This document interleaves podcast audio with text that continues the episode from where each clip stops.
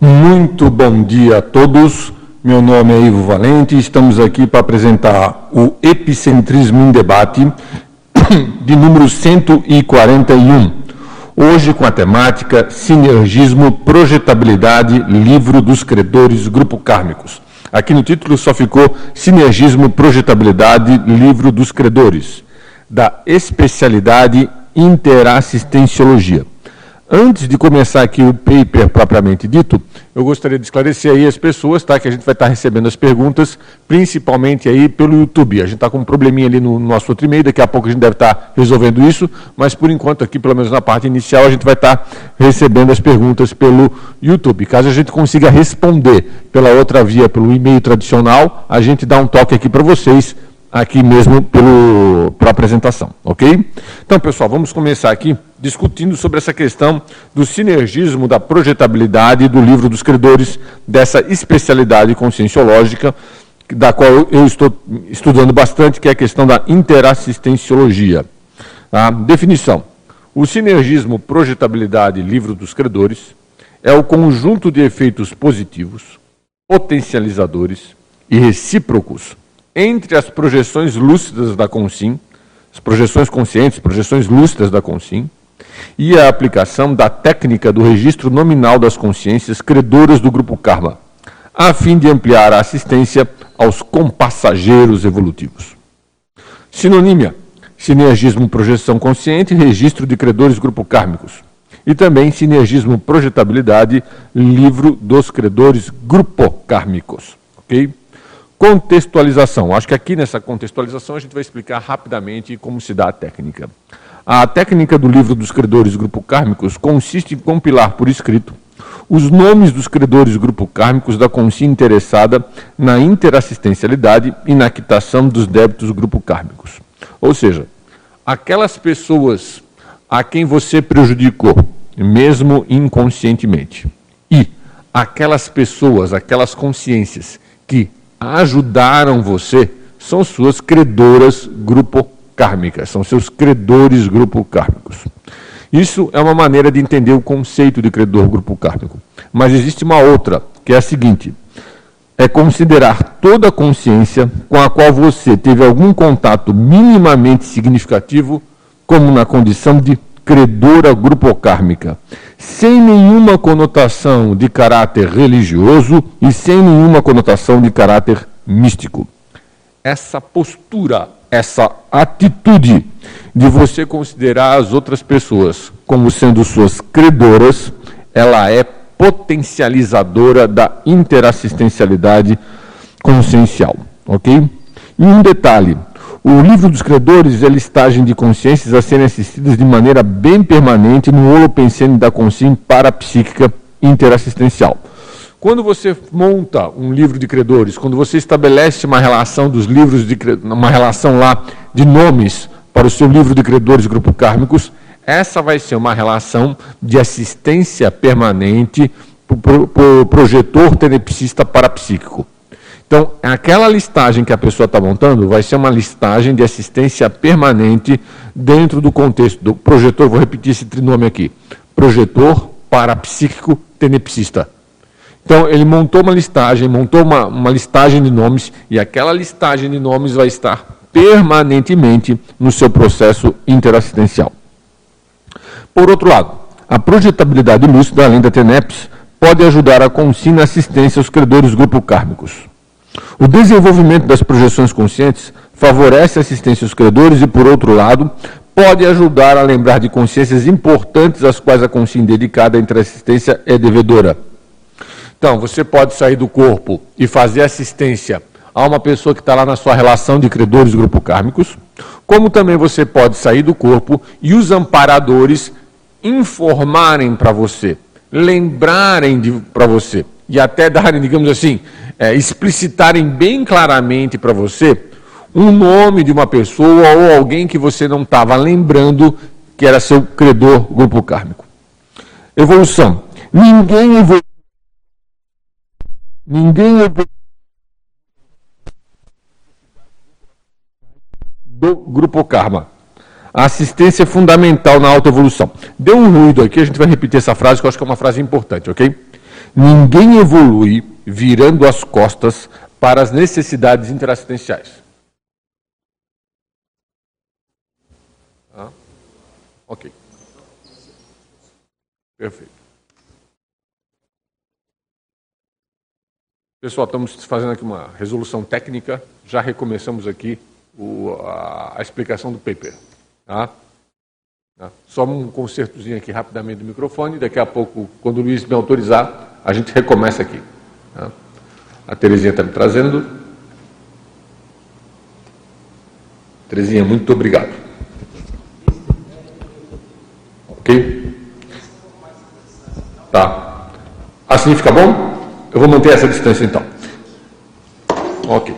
Retomando aqui, pessoal, já que foi o momento que deu interferência toda, eu vou repetir a frase é, polêmica aqui, né? Tá? Ninguém evolui virando as costas para as necessidades interassistenciais do grupo Karma, tá? Já que na frase deu todo esse monte de ruído aqui, a gente vai deixar ela bem clara, tá? Ninguém evolui virando as costas para as necessidades interassistenciais do grupo Karma. A assistência é fundamental na autoevolução.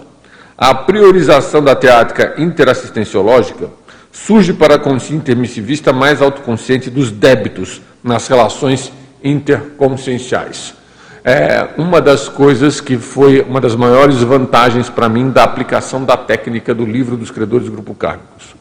Eu nunca fiquei tão autoconsciente. A minha autocognição nunca ficou tão clara sobre a importância da assistência e especificamente da interassistencialidade na vida humana. Veja bem, eu, eu nunca na minha vida eu nunca deixei de desde quando eu comecei a voluntariar, a interassistência sempre esteve presente. Só que eu não tinha, pelo menos para mim, com a clareza devida, a autocognição da seriedade, da importância da interassistência. É... Quer dizer, eu tinha até uma, eu tinha uma noção da seriedade, mas essa, a importância cresceu muito mais na minha cabeça.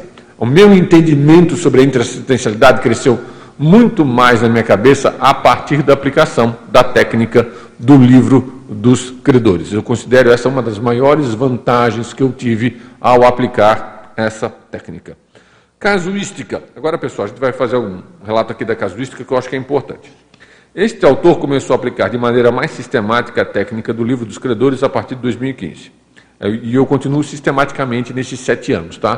Praticamente todos os dias eu lembro de um, dois nomes, ou, ou quando eu não lembro de, algum, de nenhum nome, eu, é, o tema do livro dos credores passa é, pela minha cabeça. Esse é um tema que eu trabalho insistentemente há sete anos. Desde o início da compilação dos credores, foi possível perceber a intensificação dos trabalhos tenepsísticos na interassistência a este público, inclusive com a percepção de filas de consciências para serem assistidas. Não precisa estar preenchendo o livro dos credores para o tenepsista ter essa percepção de que tem filas de consciências para serem assistidas na TENEPS. Porém, no meu caso, eu só consegui perceber essas filas de maneira mais nítida depois que eu comecei a preencher o livro dos credores grupo kármicos. Ou seja, você está fazendo a TENEPS, daqui a pouco na sua clarividência você percebe que tem uma fila, literalmente uma fila de gente para ser assistida. Em certos momentos, na própria TENEPS, ocorria a ativação de memórias com lembranças de consciências específicas para serem devidamente registradas. Projeção. A interassistência, a interassistência deste período não se limitou ao contexto tenepsológico.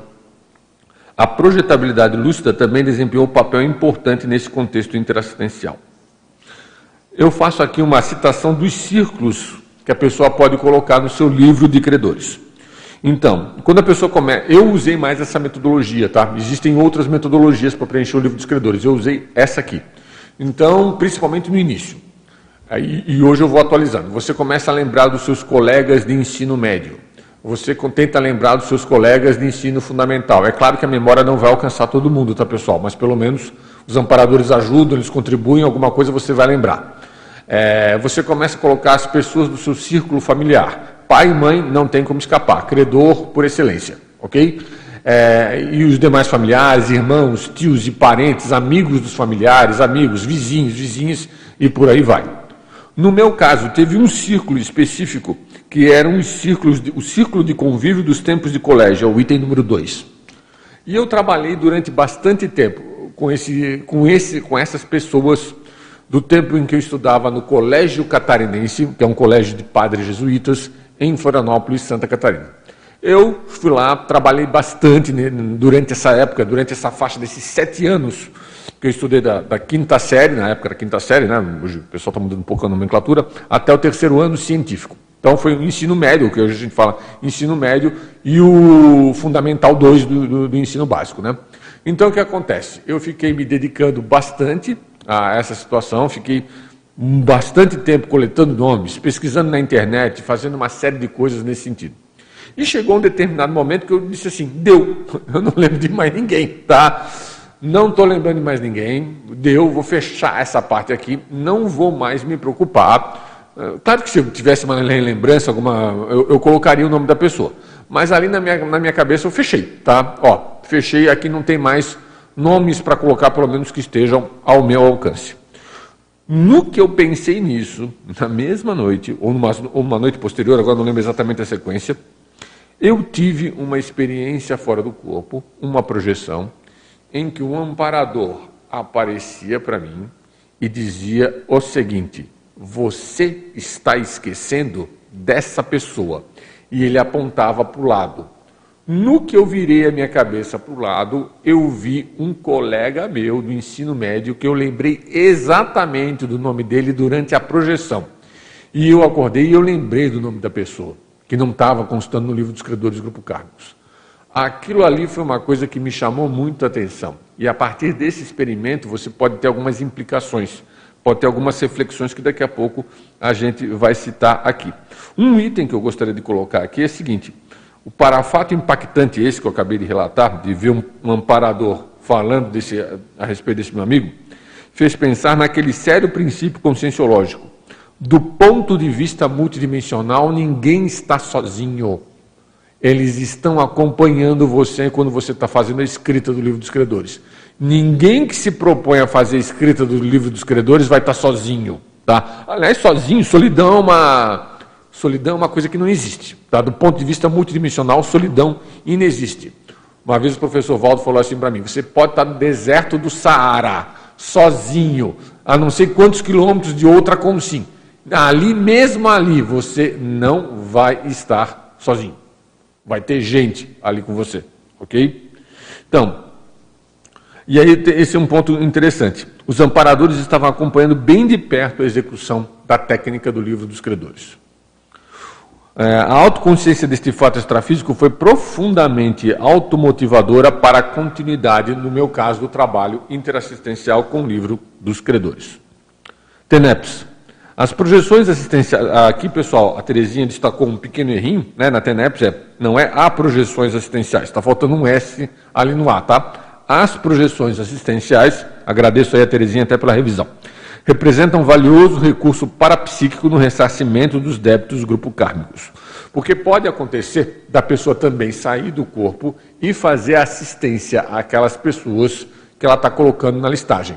Então, aí vem aquela famosa pergunta: uma pessoa que não é tenepsista, ela pode começar a fazer o seu livro de credores de grupo kármicos? Sim, pode.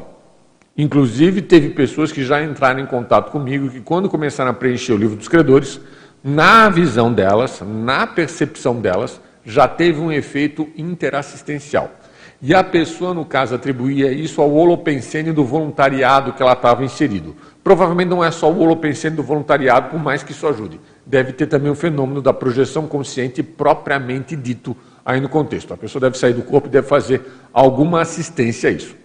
Porém, por mais que a pessoa seja um bom projetor, por mais que ela se empenhe nas projeções conscientes, e, te, e é legítimo ela se empenhar nas projeções conscientes, eu recomendo isso para todo mundo, tá?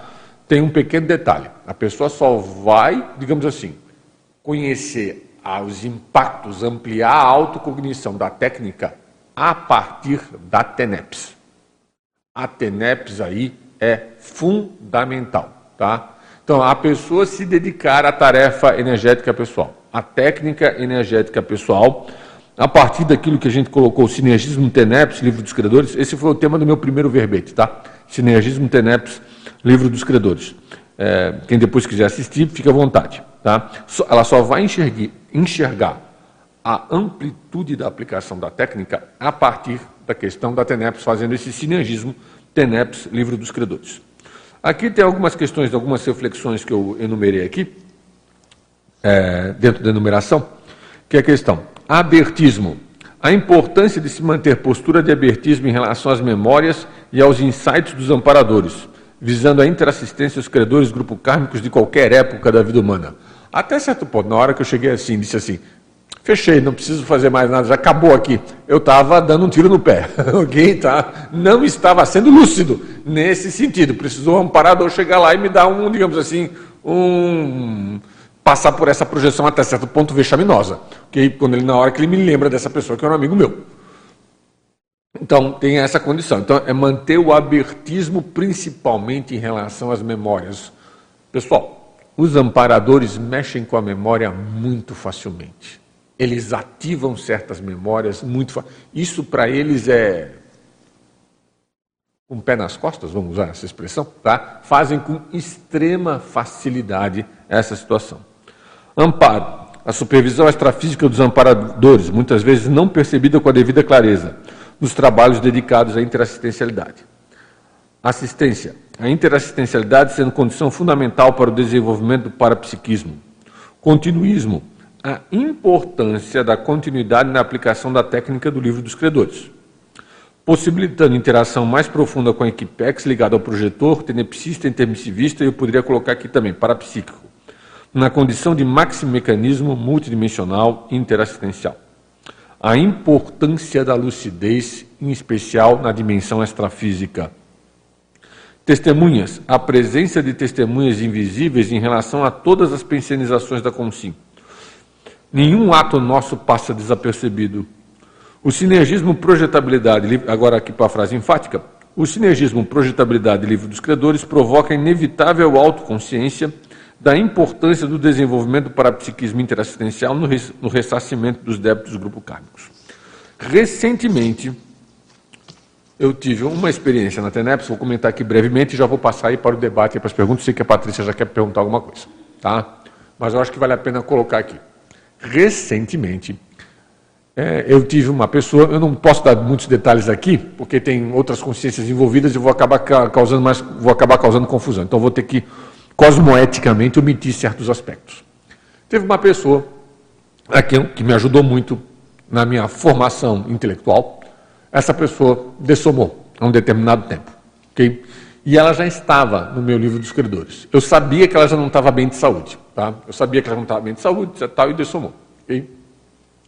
Logo depois da dessoma dela, eu não tive nenhuma parapercepção, eu não tive nenhuma experiência, não tive nenhuma é, é, não tive nenhuma, nenhum indicativo, pelo menos a rigor, que tivesse tido alguma assistência a ela.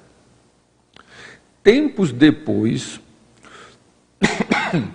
isso foi na véspera do epicentrismo em debate com a professora Cristina Aracaki. Um dia antes, ou dois dias antes, eu estava na TENEPS. Daqui a pouco eu lembrei da pessoa numa circunstância muito específica da minha vida, que eu não tenho como relatar aqui, tá? que teve a ver com a minha formatura. Eu lembrei nitidamente da pessoa naquele momento. Quando eu lembrei da pessoa naquele momento, eu não tive dúvida nenhuma. Eles estão assistindo ela. Eles estão ajudando a pessoa. Aí eu pensei assim: para ter chegado na assistência a essa pessoa especificamente, o holopensene desenvolvido em torno do livro dos credores do grupo kármicos foi fundamental. Não foi só a questão da TENEPS. Tudo bem que para alguns tenepsistas bastaria TENEPS, a pessoa nem, poderia talvez nem estar aplicando a técnica. Não é o meu caso nessa situação. O fato de eu estar aplicando a técnica do livro dos credores ali foi fundamental para pinçar aquela agora recém-consciex para poder ajudá-la. Tá? Deve ter sido mais ou menos uns dois ou três meses depois que ela dessomou. Isso aconteceu. Então veja bem, essa técnica ela é predisponente a certas interassistências muito sérias nos meandros do grupo karma. Quando eu falo meandro, é, a, palavra é proposital, tá? Nos meandros, nos, nos labirintos, nos, nas complicações que tem dentro dos processos do grupo kármicos. E me pareceu ali que ela foi assistida. Eu acho que essa, essa pessoa tem méritos. Eu, sei, eu conheço ela, não, vou, não dá para dar muitos detalhes. Ela tem méritos intelectuais, ela tem méritos interassistenciais, ela tem muita coisa boa em prol dela. Tá? Então, isso foi uma coisa que me chamou muito a atenção nessa experiência. Eu tive outras, mas eu acho que eu vou passar a palavra agora para o pessoal que quer perguntar, para debater. De repente eu posso até acrescentar com mais experiência ou outra, mas também não é o, não é o objetivo ficar também falando só de experiências pessoais aqui apesar delas serem importantes. É também a gente entender a profundidade e a aplicação da técnica. Tem muita gente ainda com dúvida a respeito do livro dos criadores do grupo Carlos, tá? Então, na medida do possível, a gente vai tirando essas dúvidas, tá? Ok? Tem pergunta aí, Terezinha? Então, vamos, podemos começar pela Terezinha e depois pela Patrícia? Pode ser? Então, bom dia a todos. Aqui nós temos o, o Eduardo Dória, que está mandando assim, em, uh, bom dia, de Curitiba, né? Professor Ivo e toda a equipe dessa, do Epicentrismo em Debate dessa sexta-feira. Nossa gratidão por ampliar o nosso entendimento do preenchimento e das vivências com o livro dos credores. Devemos colocar no nosso livro os nomes dos nossos detratores detrotes, ele falou mais ou menos assim. Deve ser detratores. É, deve ser detratores. Nossos haters, ele falou, de carteirinha e hoje, com a polarização atual, os políticos dos quais não gostamos, se tivermos uma ou, ou mais projeções conscientes nas quais as desavenças e cobranças são eliminadas, poderemos então tirar os seus nomes do nosso livro dos credores ou ficarão lá em definitivo? É para ficar em definitivo. O Colocou lá fica até o fim da vida intrafísica, tá? E o detalhe, não é para fazer em planilha de Excel, é para fazer no caderno, preferencialmente nesses cadernos otimizados que o pessoal publicou aqui de Editares, por exemplo, tá?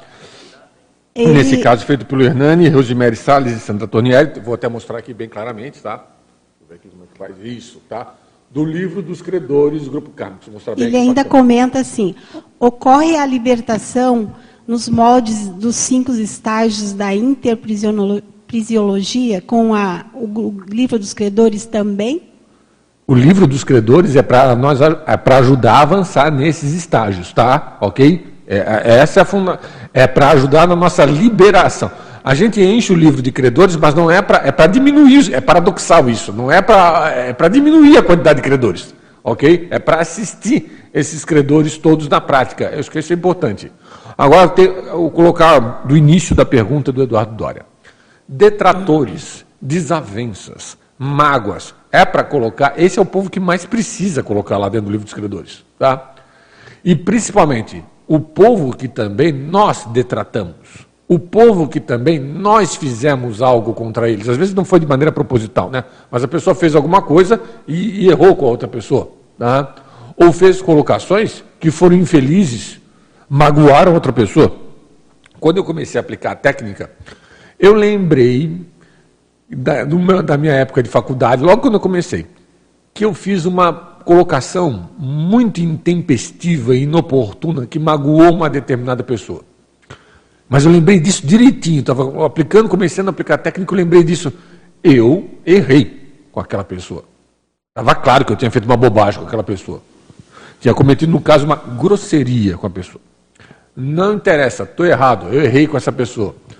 Talvez não tenha sido a minha intenção, eu estava com a cabeça quente, fiz uma bobagem lá, não interessa, vamos colocar o nome da pessoa. Agora, avançando na pergunta do Eduardo, política. É, se você penseniza mal de algum político, se você penseniza mal do Bolsonaro, se você penseniza mal do Lula, se você penseniza mal do candidato Emael, já que, né, já que é para pronunciar os candidatos, vamos em todos aí, tá? Se você é, penseniza mal de qualquer candidato, de qualquer político que seja, você está criando um vínculo grupo kármico negativo com essa pessoa. O ideal é não pensionizar mal de ninguém, mesmo dos políticos. Você pode ter discordâncias profundas do Bolsonaro. Você pode ter discordâncias profundas a respeito do Lula, ok? Mas você não vai assediar esses cidadãos. É uma coisa muito diferente. Tá? Veja bem, eu, eu, eu tenho PHD e mancada nessa área. Eu errei muito nisso, no que se refere à questão da política. Hoje eu estou mais. Estou é, há dois anos mais ou menos lúcido nessa história, dois anos e meio. Então, veja bem, esse povo que eu, que eu acho que eu pensionizei mal a respeito, políticos, eu coloquei lá no meu livro dos credores, o grupo Kármicos. Ok? Uma Fazer vez, mais uma pergunta. Ah, desculpa. Uma vez. Aí eu acho que vale a pena a gente passar aqui para a Patrícia, depois a gente volta para aí. Pode ser, Terezinha. Mais uma coisa. Uma vez, eu, é, essa na época que eu estava fazendo minhas bobagens em rede social, das quais eu cortei. Eu coloquei uma reportagem sobre uma pessoa que nas manifestações contra o fechamento do comércio na pandemia, a pessoa foi para a rua, provavelmente pegou Covid nessas manifestações e dessomou. E eu postei a notícia da dessoma dessa pessoa numa rede social. Eu vi que aquilo ali não estava positivo. Porque eu estou expondo o nome de uma pessoa que fez uma situação que supostamente, de repente ela pegou até Covid em outro contexto, né? Cara, isso não está sendo bom para a pessoa. Vou apagar esse post e vou colocar o nome dela no meu livro dos credores. Eu achava que não ia ter repercussão nenhuma. Eu achava que não ia ter problema nenhum, achava que não ia sentir nada, estava colocando ali para desencargo de consciência. No que eu terminei de botar o nome do livro, alguém chegou muito claramente na minha psicosfera. Eu desconfio que é a pessoa. Nesse caso, eu consegui transformar o limão numa limonada, tá? Mas então, é, é o livro dos credores me ajudou nesse sentido. Okay? Acho que eu tentei responder as várias etapas aí, Terezinha, do, do, do Eduardo. Se faltou alguma coisa, depois ele pode colocar também, tá? Patrícia, minha cara, pode perguntar. Professor Ivo, muito obrigado mesmo por trazer assim esse tema para a gente e as suas vivências muito ricas, né? Eu acho que contribuem muito. É, esse tema, sinergismo, projetabilidade, livros dos credores, eu vejo que ele traz dois aspectos importantíssimos para a OFIEX. E quanto mais cedo a gente realmente começar a desenvolver a projetabilidade e nos relacionar com os nossos credores, né, ter lucidez de quem são os nossos credores, eu acho que é um, importantíssimo. Né? Quanto mais cedo realmente a gente trouxer isso. Então, eu teria duas perguntas para fazer. Primeiro, que você realmente evoluísse nesse pensamento da, da, relação da projetabilidade do livro dos credores com a OFIEX. São, assim, dois pré-requisitos que eu vejo, né?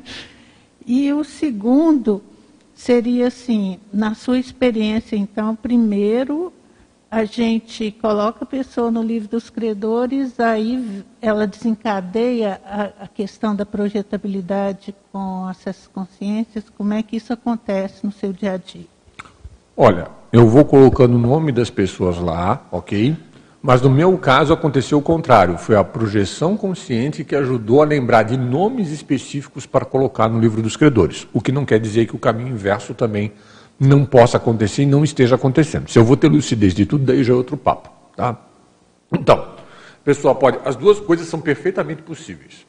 Sair do corpo e os amparadores darem um toque para você a respeito daquela pessoa específica a quem você precisa assistir, a colocar lá. Como também, na medida que você vai colocando os nomes, você começa a ter projeções específicas relativas a esse tema, relativo ao tema dos credores ou relativos a assistências relativas. É, é, é, ligadas ao grupo. O problema é você ter a lucidez, que é um ponto que eu ainda estou desenvolvendo para chegar nisso aí, ok? Quanto à primeira parte da sua questão, eu vou ficar devendo assim um pouquinho, porque eu não tenho o FIEX, tá? Não, quem tem o FIEX não tem dúvida de que tem o FIEX, tá? E eu, eu não tenho dúvida de que eu não tenho o FIEX por enquanto. Então o que acontece? Mas eu concordo com a sua premissa a projetabilidade lúcida junto com a TENEPS, e vamos colocar o livro dos credores como um fator coadjuvante importante, não é nem coadjuvante, mas um fator sério, são dinamizadores para lá na frente, se a pessoa tiver competência até o final da vida intrafísica, de chegar numa oficina extrafísica, de uma OFIEX, ok? E aí com implicações muito mais sérias na interassistência aos credores grupo kármicos. Eu estou falando da interassistência aos credores grupo kármicos da vida atual, que às vezes não é só da vida atual, né? Às vezes a gente está colocando o nome de uma pessoa que não, cuja nossa relação com ela não é só dessa vida. Mas na hora que tem a questão da OFIEX, uma, aí eu estou especulando, vamos deixar isso bem claro, ok? há uma possibilidade de expandir maior, de expansão da interassistência para outros credores do seu passado, que pode ser um passado mais próximo e também um passado remoto. Naquele que a gente fez um monte de bobagem. Okay? E aí a gente está indo atrás do povo que fez as bobagens junto com a gente. Ou nós, eles nos colocaram nas bobagens, ou nós colocamos eles, pouco importa, é ajudar o povo ali. E pode ser a coisa lá das antigas, ok?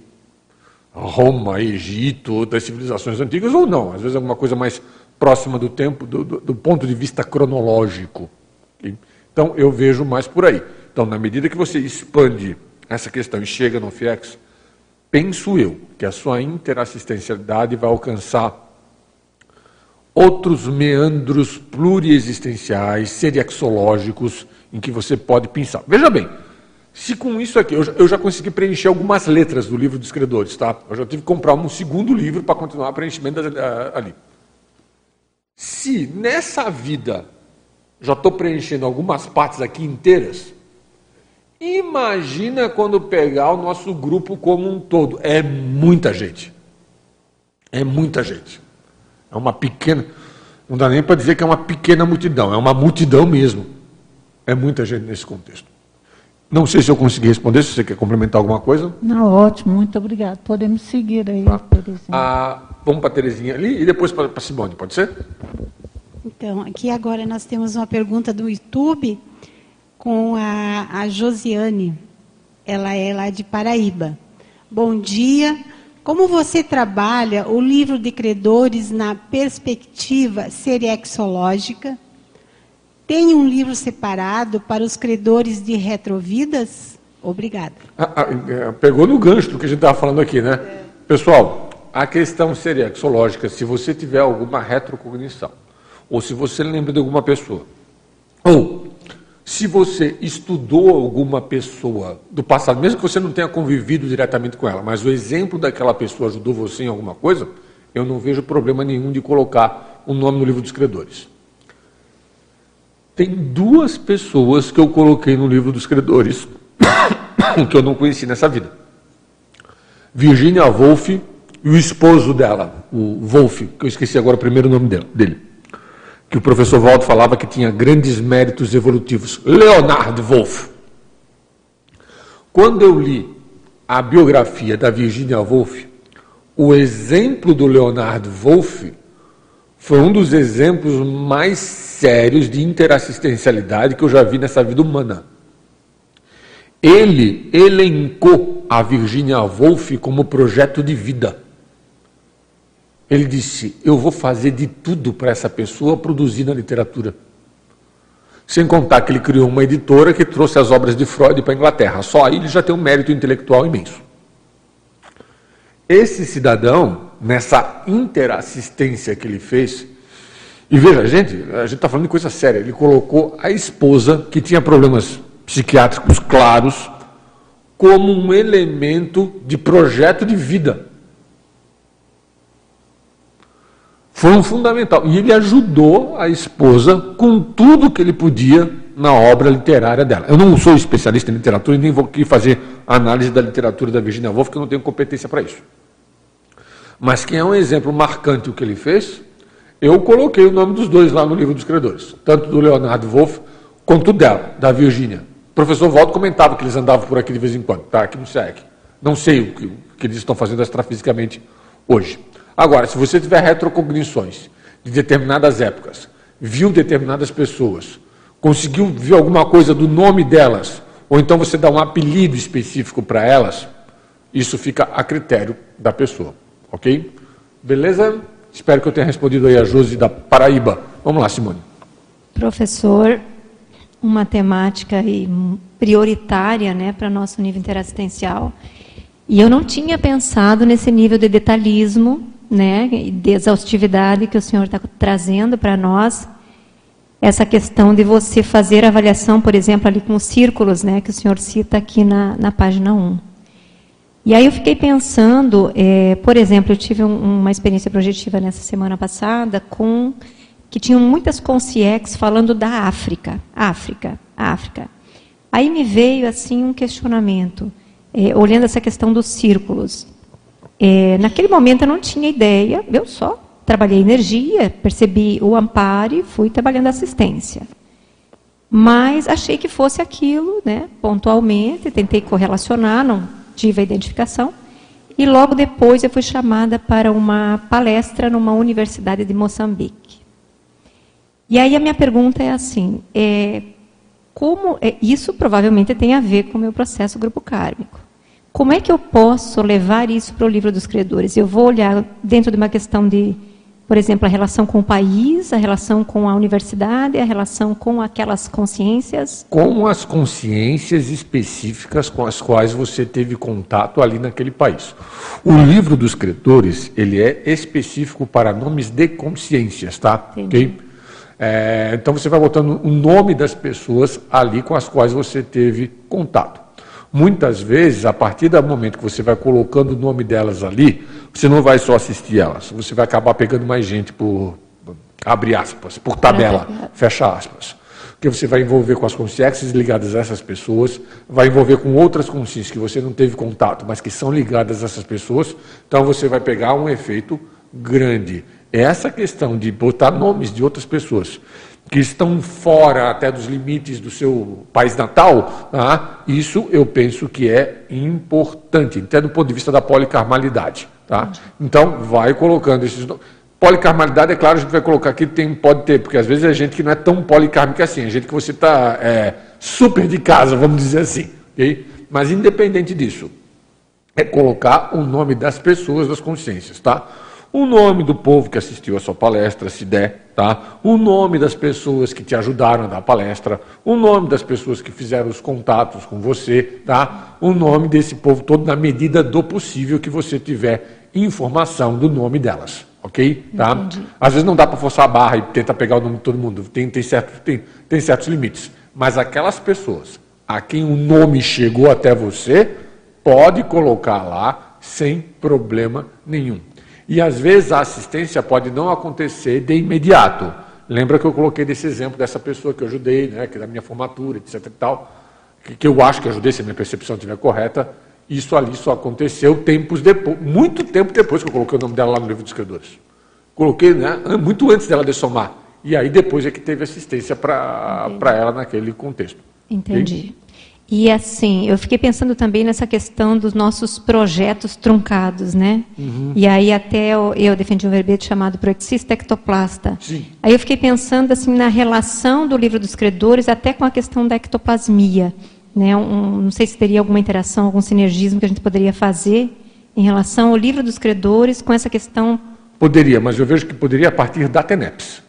Tá? Ah. Porque na hora que está doando a interassistência e que tem um processo de ectoplasmia lá, realmente vai facilitar a assistência aos credores grupo kármicos. Então, colocaria como ponto central aí, pelo menos na minha visão, pode ter outras relações nesse sentido que eu não estou enxergando. Agora, no seu caso fica mais claro, porque no nosso caso fica mais claro, porque todo aquele povo que participa da DIP, pelo menos aquelas pessoas que a gente está lá tendo contato, etc. DIP, pessoal, é a dinâmica interassistencial da paracirurgia, que acontece no discernimento todas as sextas-feiras às 19 horas, tá? É uma das dinâmicas com mais tempo de duração hoje dentro da CCCI, já são é mais de década que existe a dinâmica, tá? E que faz muita assistência do ponto de vista aí da paracirurgia. Ok?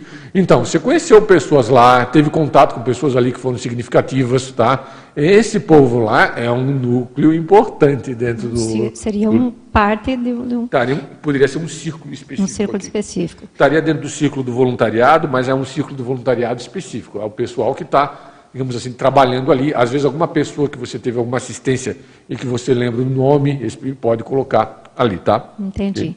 E a última, essa questão da, da, da projeção lúcida, o parapsicodrama e o livro dos credores, né? Porque eu também fiquei lembrando da- dos processos projetivos que a gente experimenta o processo do parapsicogra- parapsicodrama, mas eu nunca lembrei, quer dizer, não tinha lucidez para isso, né? Estou tendo agora, é, de, de fazer essa avaliação mais profunda em relação aos Aos personagens. Certo. Se você tiver lembrança do nome, alguma coisa nesse sentido, pode, pode colocar, tá?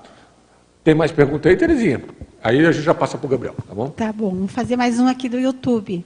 Sim. A Graça Dantas, ela não falou de onde que ela é. Sempre é importante colocar, né, o local, né? Graça Dantas é de Brasília. Ah, tá.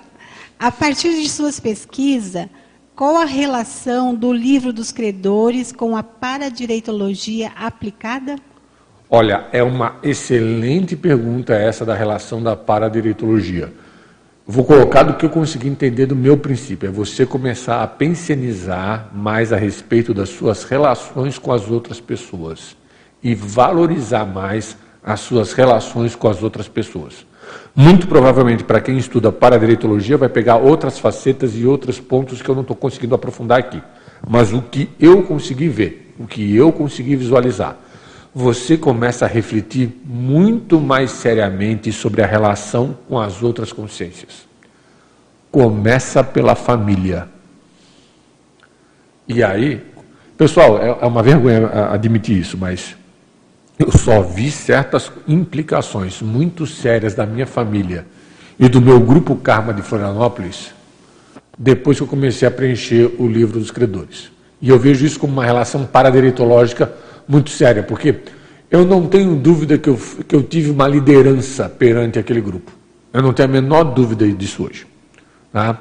E eu estou tentando ressarcir, na medida do possível, os meus débitos com aquele povo. Detalhe que nenhum deles, pelo menos a grande maioria do povo que eu conheço, não, tem, não teve nenhuma relação com a conscienciologia.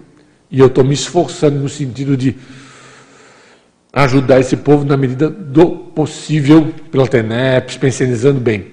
E outra coisa, você procura melhorar a qualificação pensênica das suas relações com essas pessoas.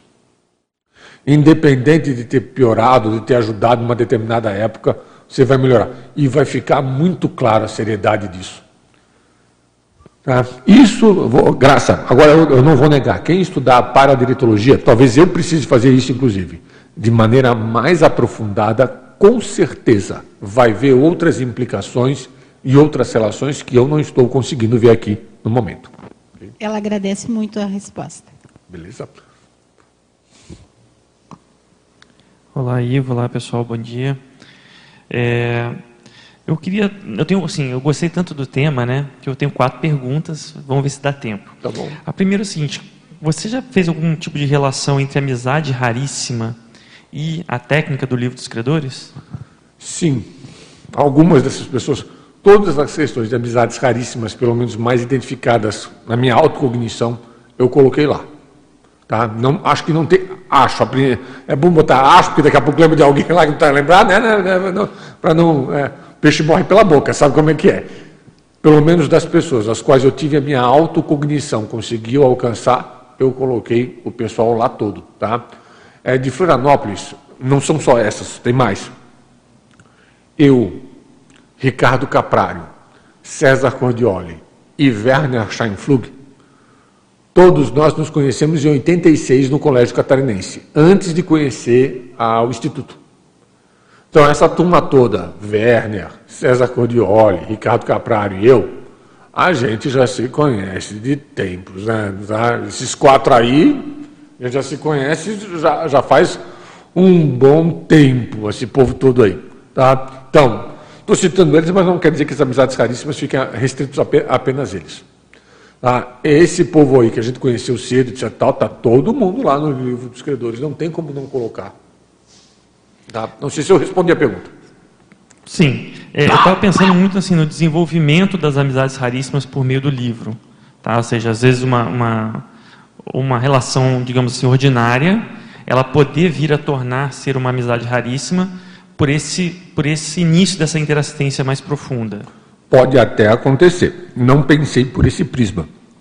Porém, na hora que você faz uma quitação grupocármica, eu não vou dizer que vai chegar no nível de uma amizade raríssima, mas pelo menos predispõe a ter uma relação melhor com aquela consciência. Isso eu posso, isso eu fui testemunha, tá? Você predispõe a melhorar o relacionamento com as pessoas. E no meu caso específico, foi com relação de pessoas bem claras do meu grupo Karma. Tá? Deu para melhorar bem a relação. E provavelmente Só que eu não me sinto à vontade de dizer que já chegou num nível de amizade raríssima, mas cria uma predisposição, com certeza, para chegar na amizade raríssima. Nesse sentido, agora eu entendi bem a sua pergunta.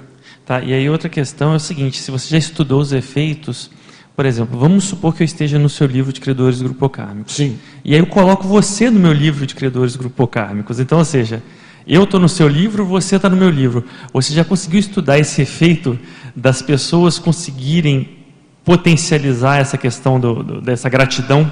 Olha, não, eu já pensei nisso, mas eu não sei como, como que isso vai se dar em termos práticos, bioenergéticos e holopensênicos. Agora, reforça a interassistência dentro da própria comunidade e dentro do próprio grupo. Olha, a gente tem um monte, nós temos aqui defeitos nossos, nós sabemos que temos, aos montes, não vou entrar nesse mérito. Mas veja bem, nós temos alguns trafores, traf, vamos usar trafor coletivo, né? Temos pontos positivos coletivamente falando. O povo sabe se ajudar. Eu já vi alguns exemplos nesse dentro da própria comunidade. E na hora que a gente potencializa essa interassistência entre nós, isso vai criar uma predisposição, até no que se refere ao futuro, a nossa intermissão da, entre essa vida e a próxima, e vai criar, digamos assim, predisposições para nos ajudarmos em diversas situações. Então, isso aí eu vejo aí, principalmente em predisposição interassistencial no futuro, que não dá para ser descartado. Tá? Posso fazer mais um? Sim, à vontade. Okay. Essa técnica do livro, ela se enquadra em qual etapa da autoconsciencioterapia? Nós já vimos em várias situações, eu não colocaria nem. Pode ser em etapas específicas. Uma situação que eu vi com um evoluciente, e não fui eu que recomendei o livro dos criadores para o evoluciente, foi a consciência terapeuta Juliana Remédios. Eu estava do lado dela quando ela fez a recomendação. Ela, a pessoa, na vida dela, que eu não vou, obviamente, aqui expor a pessoa, não vou dar detalhes aqui desnecessários. Na vida dela aconteceu um monte de situações complexas. Ela tinha noção da responsabilidade dela nessas questões, nos envolvimentos que ela teve na vida humana. E que deu uma série de problemas. Ela tinha noção disso. Ela tinha perfeita noção disso.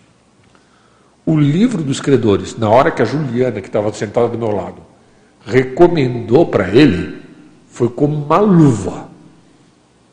E ele era uma pessoa tenepsista, né? Um homem. Então, ele viu ali que aquilo ali era um ponto de interassistência para ele. Ele ficou lúcido para isso. Ali, neste caso, foi junto com um momento de autodiagnóstico, mas já encaminhando para uma questão de autoenfrentamento. Foi porque ele viu, ele ficou mais lúcido para as complicações. Ele, tinha, ele já sabia, mas ele aumentou a lucidez em relação às situações complexas da vida dele. No que ele aumentou a lucidez se expande o autodiagnóstico, e o livro dos credores surgiu ali como uma questão de autoenfrentamento, de ele começar a fazer assistência. Tá? Outra coisa, recentemente a gente viu uma, uma situação, não cabe aqui também expor detalhes, a pessoa viu que era muito miserê, tá? E ela começa a achar que está todo mundo devendo para ela que ela é a mega credora, entende? Tá? Para ela era importante inverter este raciocínio. O livro dos credores pode ajudar. Porque, em vez dela se colocar na condição de devedora, de, de, de credora, ela vai se colocar na condição de devedor. Lembrando que esse devedor aqui não tem nenhuma conotação mística, religiosa, eu faço questão de enfatizar isso. Ela vai se colocar. Isso inverte até a visão das consciências sobre ela. Claro, se ela, digamos assim, se esforçar na aplicação da técnica. Okay? Então, isso ali foi, foram duas situações que eu estou colocando, ambas mais para o autoenfrentamento. Mas eu não vejo, na hora que a pessoa começa a fazer o livro, vai ter momentos de autoinvestigação, ela vai começar a ter certos questionamentos sobre coisas da vida dela, sobre círculos com os quais ela se relacionou, e vai ter momentos de autoenfrentamento, às vezes inusitados. Você sabe, eu toquei violino nessa vida. Eu estudei violino. Eu fui para o Japão estudar violino. Fiquei um mês no Japão estudando violino.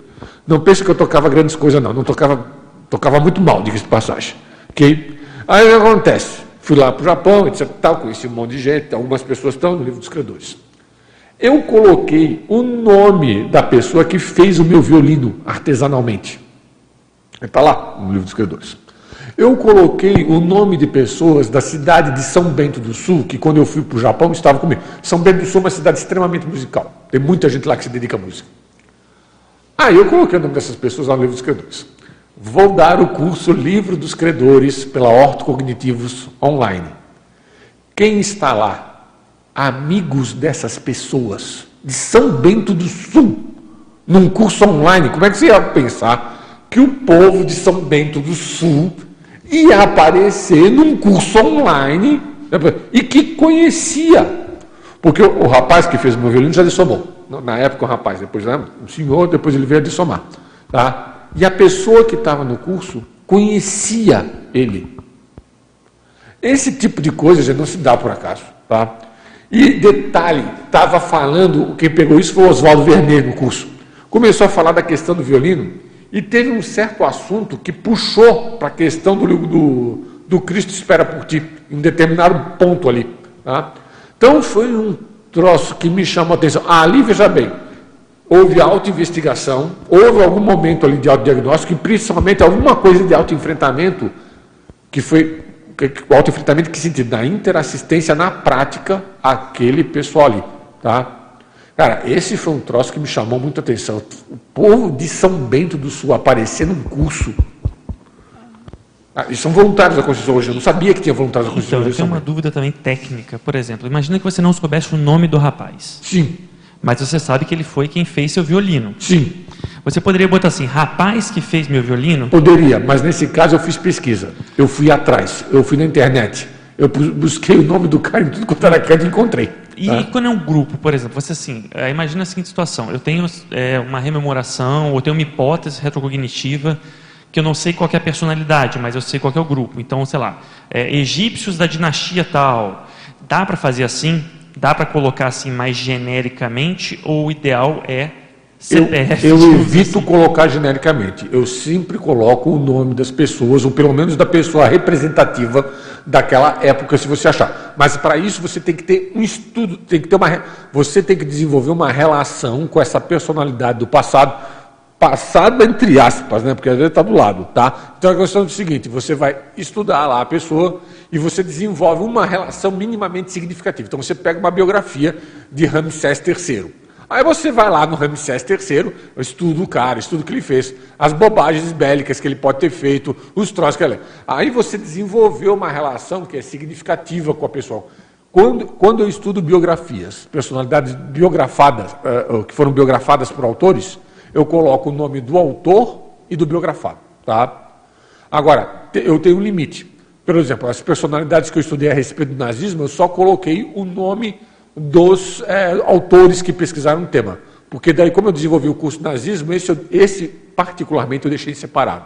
Esse povo ficou dentro do contexto específico do curso do nazismo. Tá? Agora, outros nomes. Eu estudei a biografia muito. É, deixa eu ver aqui uma biografia de alguém. Leonardo da Vinci. Tá? Você estuda lá, foi escrita pelo Walter Isaacson. Você vai lá, coloca tanto o nome do Isaacson quanto do Leonardo lá e vai. Ok? Aí não tem questões nesse sentido. Mas eu evito genérico, eu evito genérico. E apelidos, o apelido para mim, em último caso. Eu vou dar um jeito de encontrar o nome da pessoa, pesquiso se eu considerar aquela pessoa significativa naquele contexto, naquela situação. O rapaz que fez o meu violino eu considerei significativo. Tá? E eu fui atrás do nome dele. E eu encontrei. Tá? Encontrei o nome dele e encontrei o nome de alguns. Tem alguns dessa época que hoje estão tocando na Sinfônica de, de do, do, Paraná. Tem um que tem doutorado, é professor de música na, é, se não me engano, na Universidade de Londrina. Né? Então, o, o, o povo está aí. Alguns eu acabei entrando em contato. Né? Alguns eu acabei em contato. Nome de pessoas que estavam comigo no Japão, Tá? É, que foi uma viagem em alguns momentos foi bem complicada, em alguns pontos, o saldo foi positivo, mas teve alguns pontos lá que foram complicados, tá? é, por minha responsabilidade, inclusive. Então, esse pessoal todo que eu pesquisei, que eu fui atrás, alguns eu sabia o nome de memória mesmo, conhecia a pessoa, estão lá dentro. É uma turma que eu estou procurando ajudar sempre e não, e não fico fechado. Se eu lembrar de outros nomes a respeito desse círculo específico da arte e da música com a qual eu tive relação nessa vida, mesmo sendo um péssimo tocador de violino, porque eu nunca fui lá grandes coisas, tá? eu coloco o nome desse pessoal lá todo. Marilza. Bom, muito bom o tema, me trouxe até aqui. É, eu tenho uma porção de coisas para falar, inclusive sobre o para-direito, mas eu queria te fazer uma pergunta mais pessoal.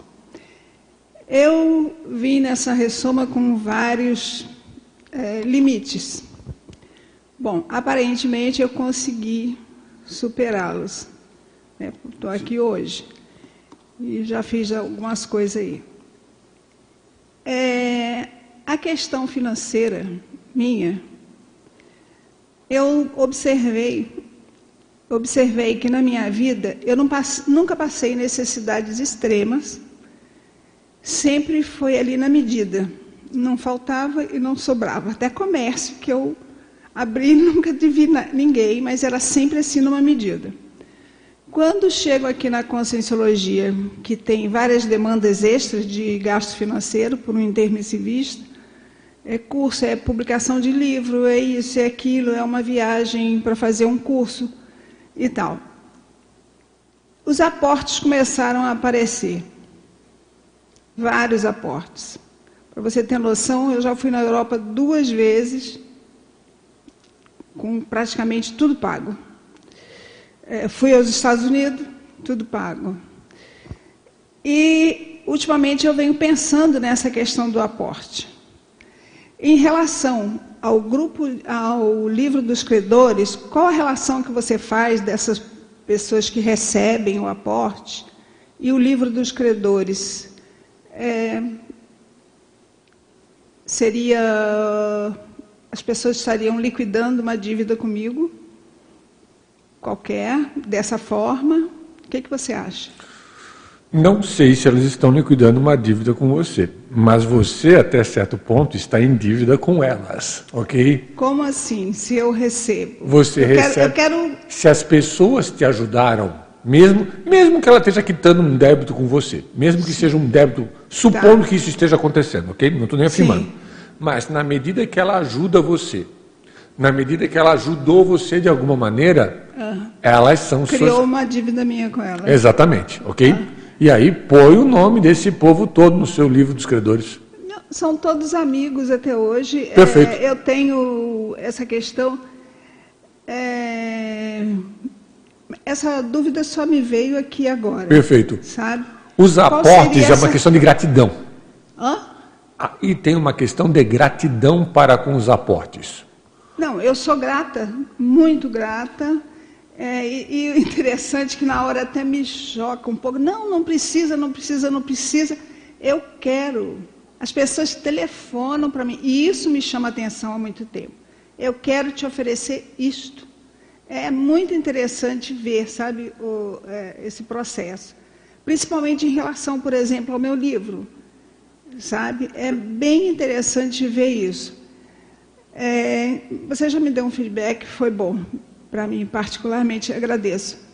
Mas eu queria falar um pouco como eu entendo para direito nessa questão do grupo Karma e da, dos aportes, dessa convivência familiar e entre amigos.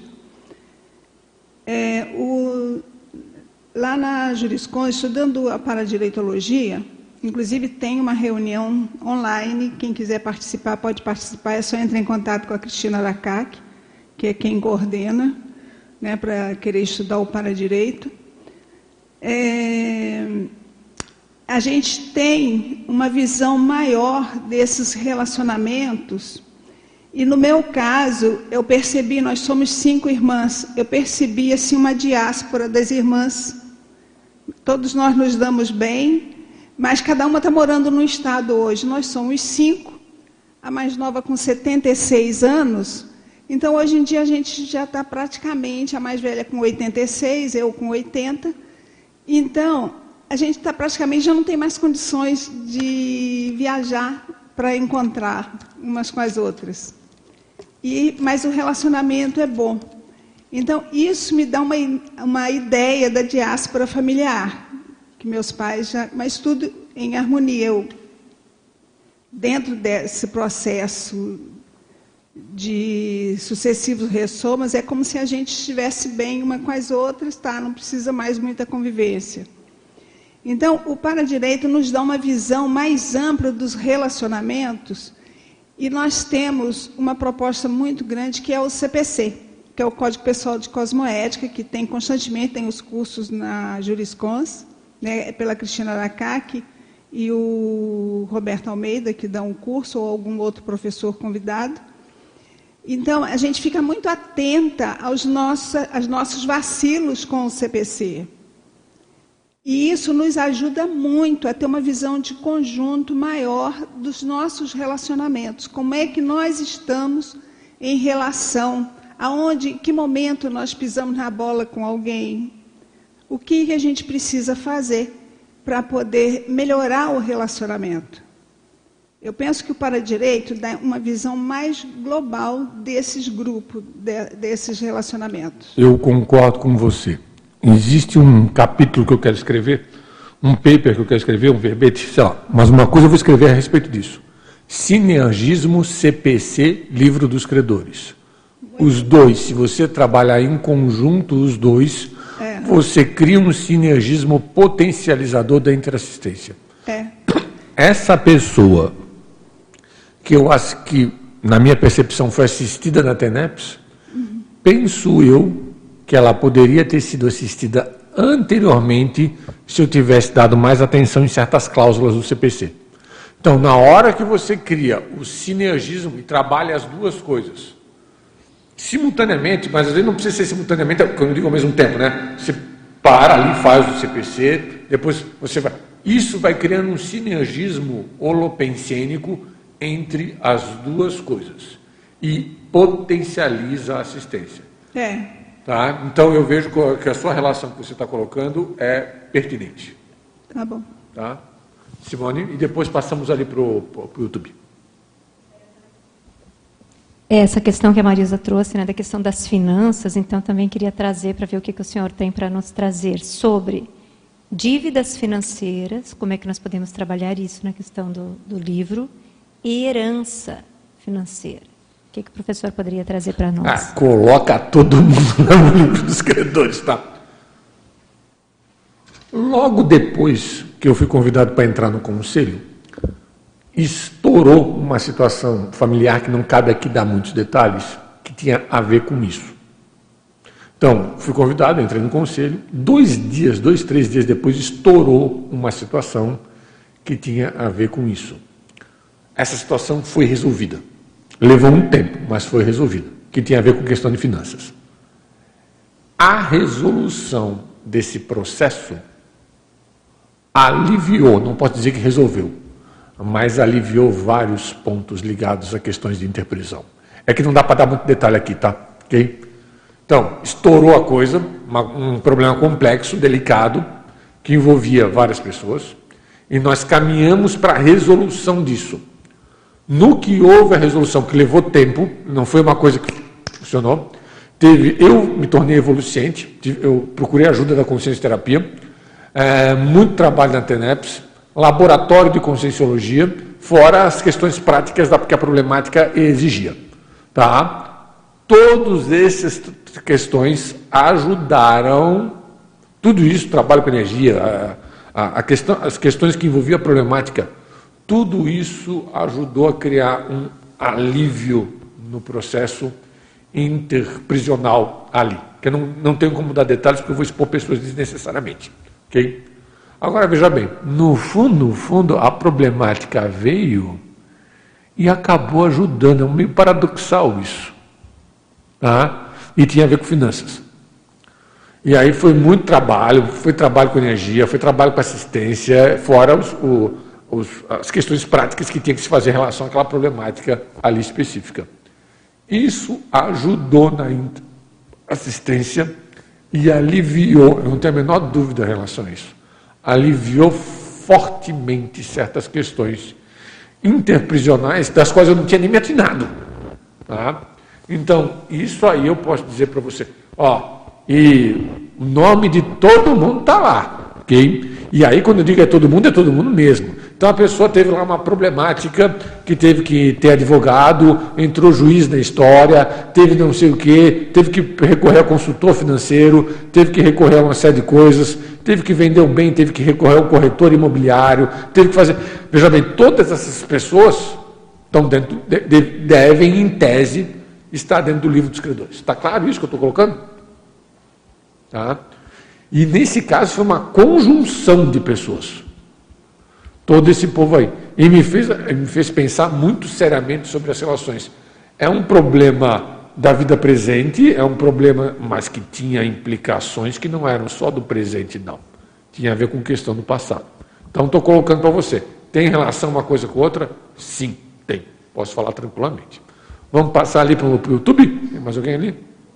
Sim. O microfone está desligado. Alô? Oi.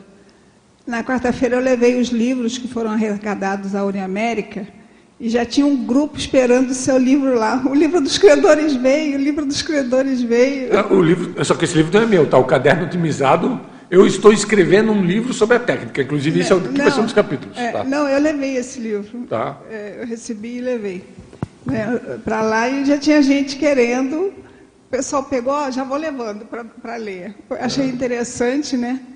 do povo lá já está na expectativa do livro dos credores. Eu recomendo para todos os tenepsistas e todas as pessoas que trabalham com a TENEPS que preencham e apliquem a técnica do livro dos credores. Só que tem que ter continuidade, tem que ter, digamos assim, esforço nesse sentido. Outra coisa, gente, com o livro dos credores, a gente está preparando a nossa intermissão, tá? Porque tem nome aqui que a gente vai assistir, depois, não vai ser agora não, vai ser depois, quando você for consciex quando você estiver na dimensão extrafísica. E tem nome aqui de pessoa que você vai assistir ou porque está mal lá na dimensão extrafísica por algum motivo, ou porque tá, continuou na dimensão intrafísica e um belo dia vai dessomar. E aí, talvez você esteja lá para ajudar no processo da dessoma da pessoa. Okay? Então, tudo isso aí são inter-relações. Isso aqui também é um é, preparativo para a agenda futura. O meu sogro, o senhor Luiz Rosa, que você conheceu, ele não aplicou essa técnica propriamente dita da maneira como a gente está falando aqui. Mas ele sabia dessa questão dos credores, não com esse palavreado que a gente está usando aqui, mas ele sabia. Ele pensava, eu achava um exagero, eh, o, o, o Boboca aqui, achava um exagero a preocupação que ele tinha para com as pessoas do passado com quem ele conviveu. Eu achava um exagero aquilo lá. É, pode dizer burro velho, né? Pode falar, tá? Ok? Tá? Ele estava, digamos assim, eu fiquei assim, cara, ele se preocupa muito com isso. Ele estava certo. E ele acertou em cheio. Ele acertou em cheio. O, o, a TENEPS dele foi voltada para essa questão de credores. Ele não usou essa nomenclatura que a gente está usando aqui, tá? Ele não usou a nomenclatura credor grupo cargo. Ele até dessomou antes, dessomou antes do professor Walter começar a usar essa nomenclatura é, de maneira mais intensivo. Dessomou em 2013, se eu não estiver enganado, vai fazer daqui a pouco nove anos que ele dessomou. Já fez nove anos que ele dessomou. Tá? Ele, digamos assim, se dedicou a isso muito. Na TENEPS dele, ele pensava especificamente nas pessoas com quem ele conviveu na vida humana. Tá? Professor Valdo, isso eu não vi, eu não vi o professor Valdo falando. Pessoas viram o professor Valdo falando e vieram comentar comigo. Ele, depois, no extrafísico, o professor Valdo encontrou ele no extrafísico. Estava ajudando, estava com a agendex dele lotada. Provavelmente para assistir esse povo a qual ele já se dedicou a fazer a assistência na vida humana. Você sabe, o seu Luiz tinha, tinha o mal de Parkinson.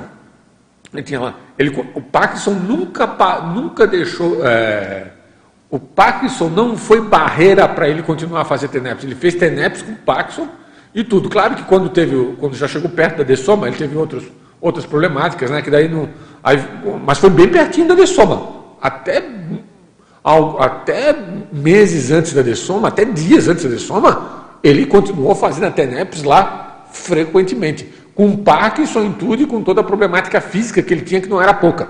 Ok? E ele continuou fazendo a TENEPS, a TENEPS dele. E a TENEPS dele foi muito dedicada a essa questão dos credores do Grupo Carlos. Sim, só tem que ligar o microfone. Ligar o microfone. Para cima.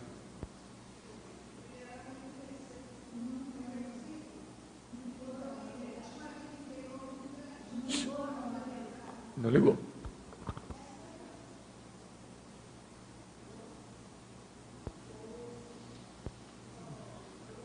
Vê se não acabou a pilha.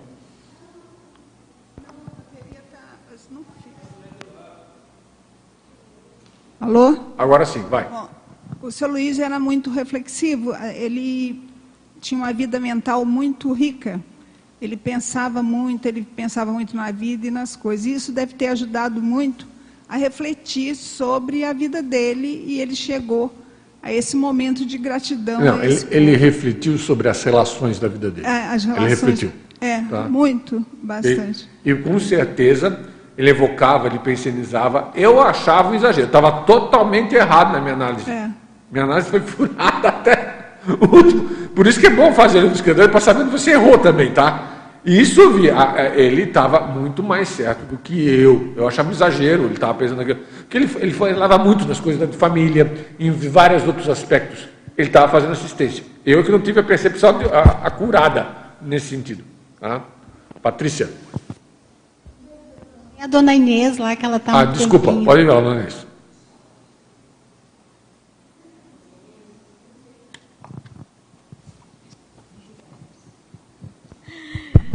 Professor Ivo, tá?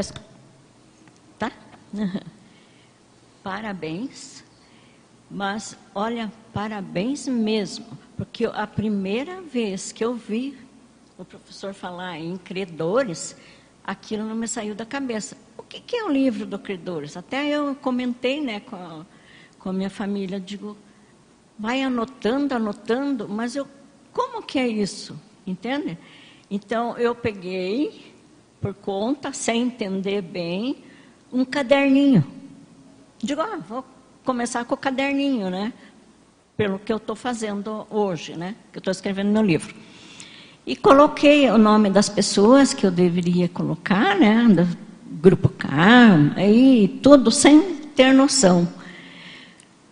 O que me ajudou, o que abriu caminho Agora eu tenho mais conhecimento pelo seu esclarecimento com tudo, que não é só aquelas pessoas que eu coloquei, é tudo a tua convivência. Então, para mim, foi, nossa, é, eu, eu, sempre digo, vivendo e aprendendo, né, professor? É, contudo, não ter, que nem essa, esse exemplo desse senhor, né? Que ele fazia tenepes, ele colocava. Eu venho fazendo isso tudo, sem fazer todas essas. É, é, sem fazer tenepes, fazer tudo o que tem que fazer. Eu parece que já vim de outras vidas com já com essa, esse é, não conhecimento, mas com essa prática. Uhum. Desde criança, né? Venho vindo. Então, para mim, é, é só mais um relato que eu queria colaborar com agora. Ok, mas só destacando que a pessoa, seja nessa vida ou em outras vidas, ela vai ter a autocognição mais clara dos efeitos da interassistência a partir da TENEPS. Na TENEPS é que a coisa vai ficar mais clara. O que não quer dizer que a pessoa não tenha feito interassistência na vida, né? Não pode ter, tem muita coisa que a gente pode assistir sem necessariamente fazer a TENEPS. Okay? Agora, veja bem, pessoas que estão na terceira ou quarta idade, o que hoje o pessoal só está chamando de melhor idade aí, é indicativo para elas fazer o livro dos credores. Não, não só essas pessoas, mas para essas pessoas de mais idade, é interessante fazer o livro dos credores, porque isso também otimiza fazer um balanço da existência e enxergar pontos em que conseguiu acertar e pontos que às vezes está precisando ainda melhorar e dá para correr atrás e, e, vamos, vamos atrás nesse sentido, ok? Então, ajuda nisso aí. Tudo isso aqui, pessoal, não é à toa que a especialidade aqui é interassistenciologia, tá? Outra coisa, a gente está falando muito de grupo karma aqui, só para complementar o que a Inês colocou. Mas o livro dos credores não se restringe ao grupo karma familiar, eu acho que é importante colocar isso aqui, tá? Ó, pega depois a numeração dos círculos, círculo familiar, amigos da família, tempos de faculdade, atividades profissionais, voluntariado, atividades educacionais. É muita gente com as quais nós tivemos algum contato na vida humana. Então, o professor Walter falava em enciclopédia de credores do grupo Cárnicos.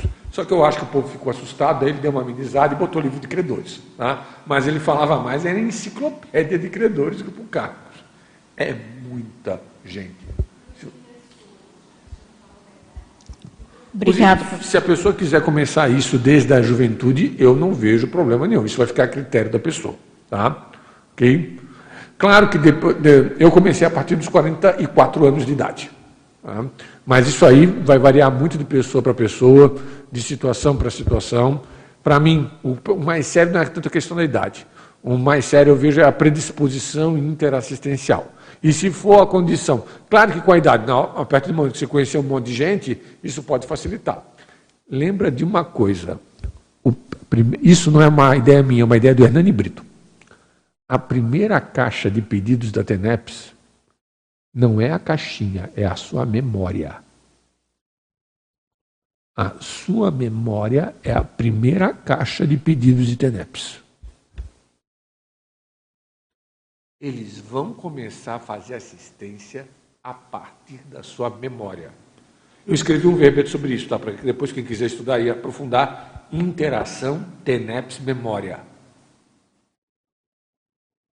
Eles vão começar por aí. E na hora que a sua TENEPS entra nesse veio, que é dessa vida mesmo, não estou nem falando de outros, estou falando da vida humana atual. Tá? Obrigado, Patrícia. Estou falando da vida humana atual. Na hora que entra nesse veio, você também vai lembrar. De, a TENEPS também ajuda você a lembrar de nomes para colocar no livro dos criadores, tá? Okay? Então, a memória ela tem um papel muito sério, muito importante. Okay? De vez em quando vi umas lembranças na minha TENEPS, uns troços assim. Lembrar, quando eu tinha quatro. Eu já falei esse exemplo várias vezes, eu peço minhas desculpas para quem eu estou repetindo aqui. Okay? Tinha 4, 5 anos de idade, muito novinho, 6, 7, eu não vou lembrar a idade exata. Meu pai foi me pegar no colégio Menino Jesus. Já, já dá para ver uma parte dos meus credores, né? Eu estudei em colégio de freire, depois fui estudar em colégio de padre. Aí acontece. Cheguei lá no, no Menino Jesus, meu pai foi me pegar. Ele foi lá, me pegou lá no colégio. E um amigo dele se encontrou com ele naquela hora. Tá? E começou a conversar com meu pai. Até hoje eu não sei o nome dele, eu não consigo colocar no livro dos credores porque eu não sei o nome dele. Mas é credor de fato. Começando, etc. Tal. Eis que esse cidadão dessoma nesse dia que conversou com meu pai, quando estava ali. Eu estou na TENEPS, eu lembro da cena do meu pai conversando com ele e lembrei que o cidadão tinha morrido nesse dia. Isso aconteceu há mais, há certa, por volta de há quatro décadas. Quando eu lembrei disso, eu senti que estava assistindo aquela pessoa. Aquela pessoa ficou em alguma condição não muito boa durante quatro décadas. Só isso já me deu um impacto danado. Eu pensei assim, caramba! E era gente boa praça, gente da família, porque o povo gostava, etc. Tal. Mas eu lembrei da. Eu não sei o nome dele, mas eu lembrei da cena, lembrei do negócio todo. Se não fosse o trabalho com o livro dos credores e com a memória também, eu não dava para assim. Porque esse foi pensado. Esse eles foram lá. Pum! Mas para ter tido isso, teve ativação na minha memória. Para criar evocação, e aí eles fazem o resgate. Acho que tem um Gabriel e depois a Patrícia, pode ser? Eu não sei quem que está primeiro. A Patrícia primeiro. Vamos lá, é, Patrícia. É porque também tem a ver com isso que você acabou de falar. Perfeito. Que era exatamente o que eu ia perguntar. É, quando a Inês trouxe a questão de entender melhor quem eram os credores, eu lembro que na época que o professor Valdo trouxe essa proposta, a gente demorou para entender quem é credor. Né? Porque essa dicotomia vítima-algoz é muito circunstancial e o que importa é o que você coloca, a questão interprisional. Né? E aí, nesse exemplo que você trouxe agora, eu estava pensando, você enumera vários círculos aqui no, no verbete, mas na hora, por exemplo, que a gente acessa um nome, é, eu queria até se, saber se você tem exemplos para trazer disso, a gente acessa o círculo de consciência daquele nome, e isso pode expandir a nossa, inclusive, aula memória. Uhum. Né? Pode e pode criar predisposição à retrocognição com aquelas pessoas também, tá? Eu não tive dificuldade de entender quem era credor, tá? por motivos óbvios. Eu sei que eu tenho responsabilidade, eu sei que eu fui uma liderança religiosa conservadora. Eu tenho noção disso para mim, tá? Principalmente conservadora. Religiosa, às vezes eu fico na dúvida, dependendo das situações. Mas eu tenho, tenho todos os traços, tenho características minhas, tenho uma série de situações minhas. Em especial com o Holopensiano de Florianópolis. É muito provável que eu tenha ajudado o povo a ficar com um determinado mater pensene. Eu tenho essa noção. Ok? Eu tenho a noção da minha responsabilidade. Eu não fujo disso. Não dá para fugir. Outra coisa, se a pessoa está afim de ter retrocognição, meu amigo, eu não tenho romantismo nenhum em relação à retrocognição. Que se vai lembrar das coisas, que a pessoa adora ter um romantismo, né? vai lembrar que foi fulano de tal, vai lembrar que fez muita assistência tal. Eu não tenho romantismo nenhum nesse sentido. Eu sei que eu fiz bobagem na liderança. Talvez não tenha sido. Veja bem, algumas coisas no passado eu também acertei. Não vou, senão a gente não estaria aqui. Mas eu tenho noção, principalmente da minha responsabilidade. Eu sei que na minha família tem gente ligada ao Opus Dei. Ou que pelo menos é simpático ao Opus Dei. Tá? Só isso, só por isso, já você já pensa em uma série de coisas. Quanto que eu não ajudei a deixar o povo assim, dentro desse holopensene específico de um conservadorismo, no caso, católico ferrenho. Primeira vez que eu estou falando isso assim, de maneira mais escrachada. Tá?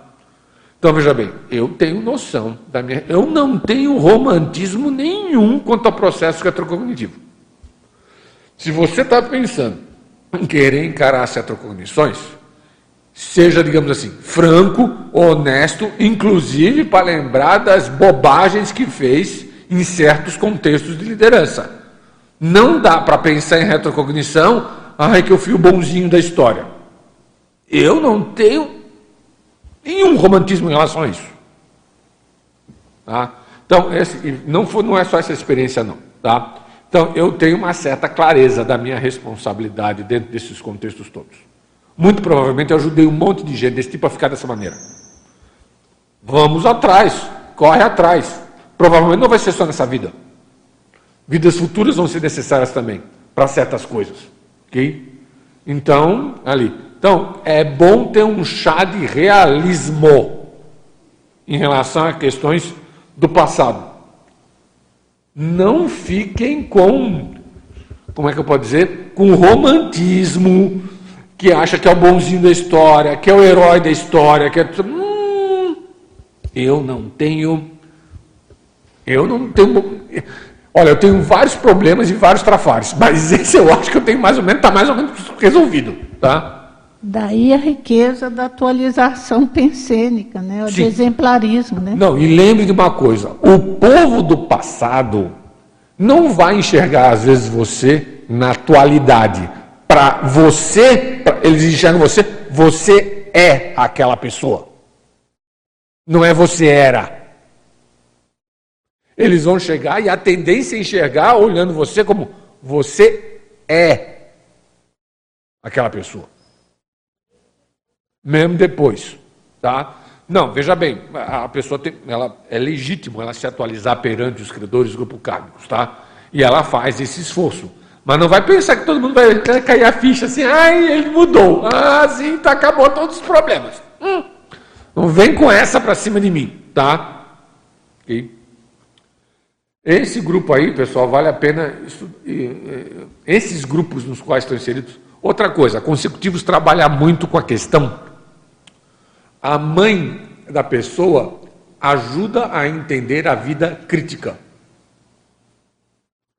não é só pelas características da mãe, é pelo holopensene e pela representatividade que a figura da mãe tem em alguns contextos.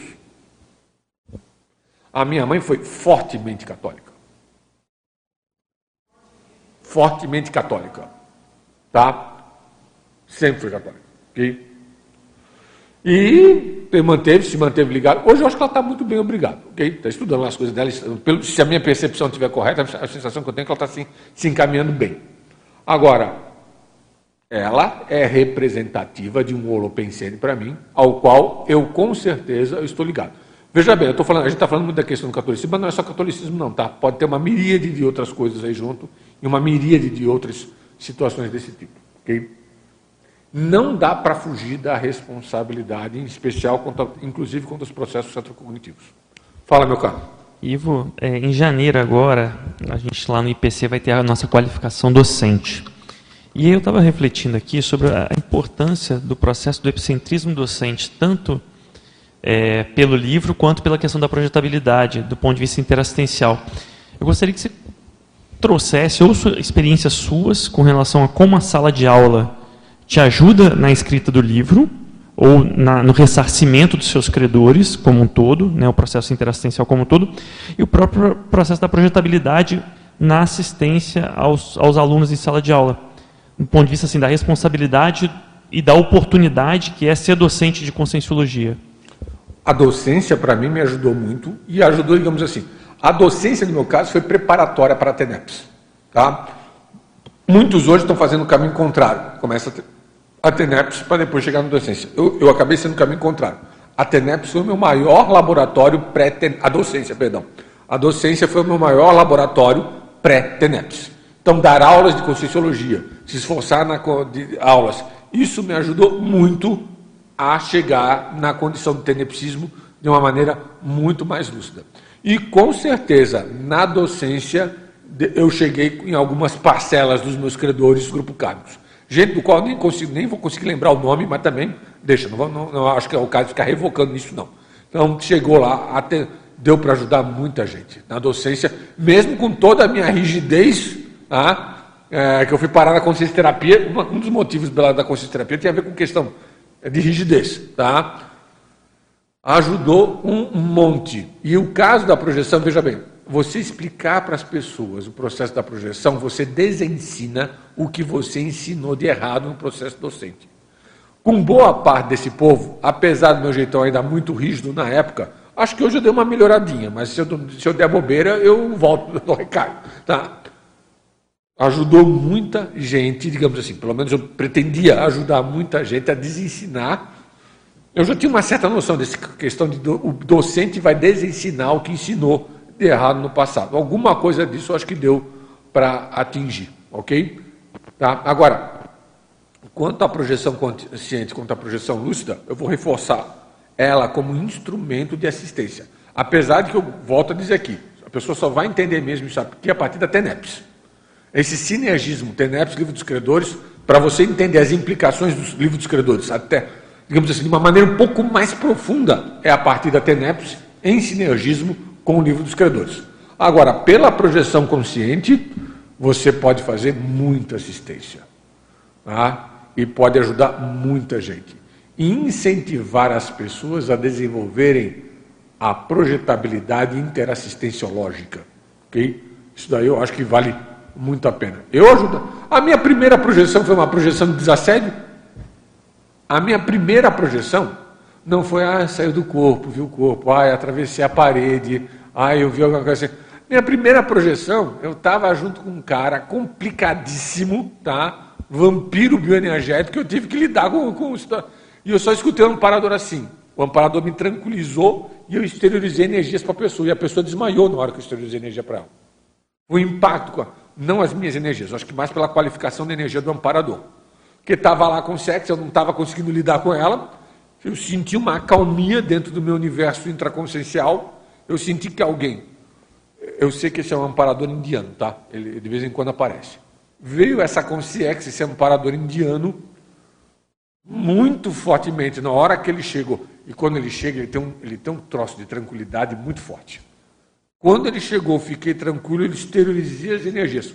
E aí impactou naquela consciência. A consciência desmaiou na minha frente. Tá? Desmaiou positivamente no caso aí. Porque não, não é o que eu.